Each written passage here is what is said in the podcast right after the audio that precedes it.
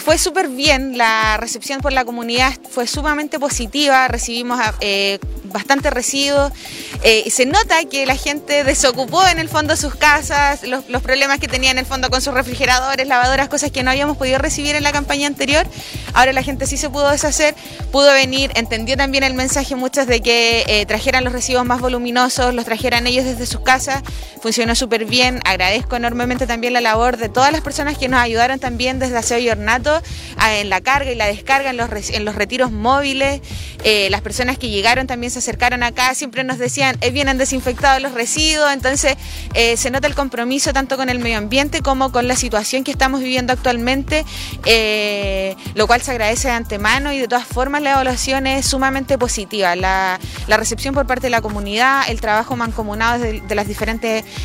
direcciones y departamentos que trabajaron en esta actividad, la verdad es que se agradece.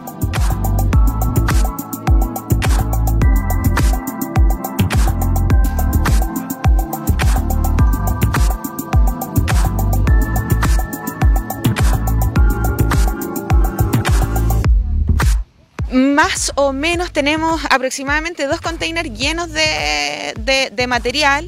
Eh, el, pesaje final lo vamos a tener en la disposición final de los residuos. Consideramos que a lo menos unas entre unas 12 y 15 toneladas sería aproximadamente lo que podríamos estar hablando actualmente, considerando, como les decía antes, el tema de que recibimos eh, residuos más voluminosos también. Entonces, ahí hay una, utilización en torno al peso también y del volumen eh, importante y que este año pudimos darle una importante salida, una, una salida eh, sustentable, responsable con este material que si llega al medio ambiente evidentemente tiene consecuencias tanto en el medio ambiente como en la salud de las personas.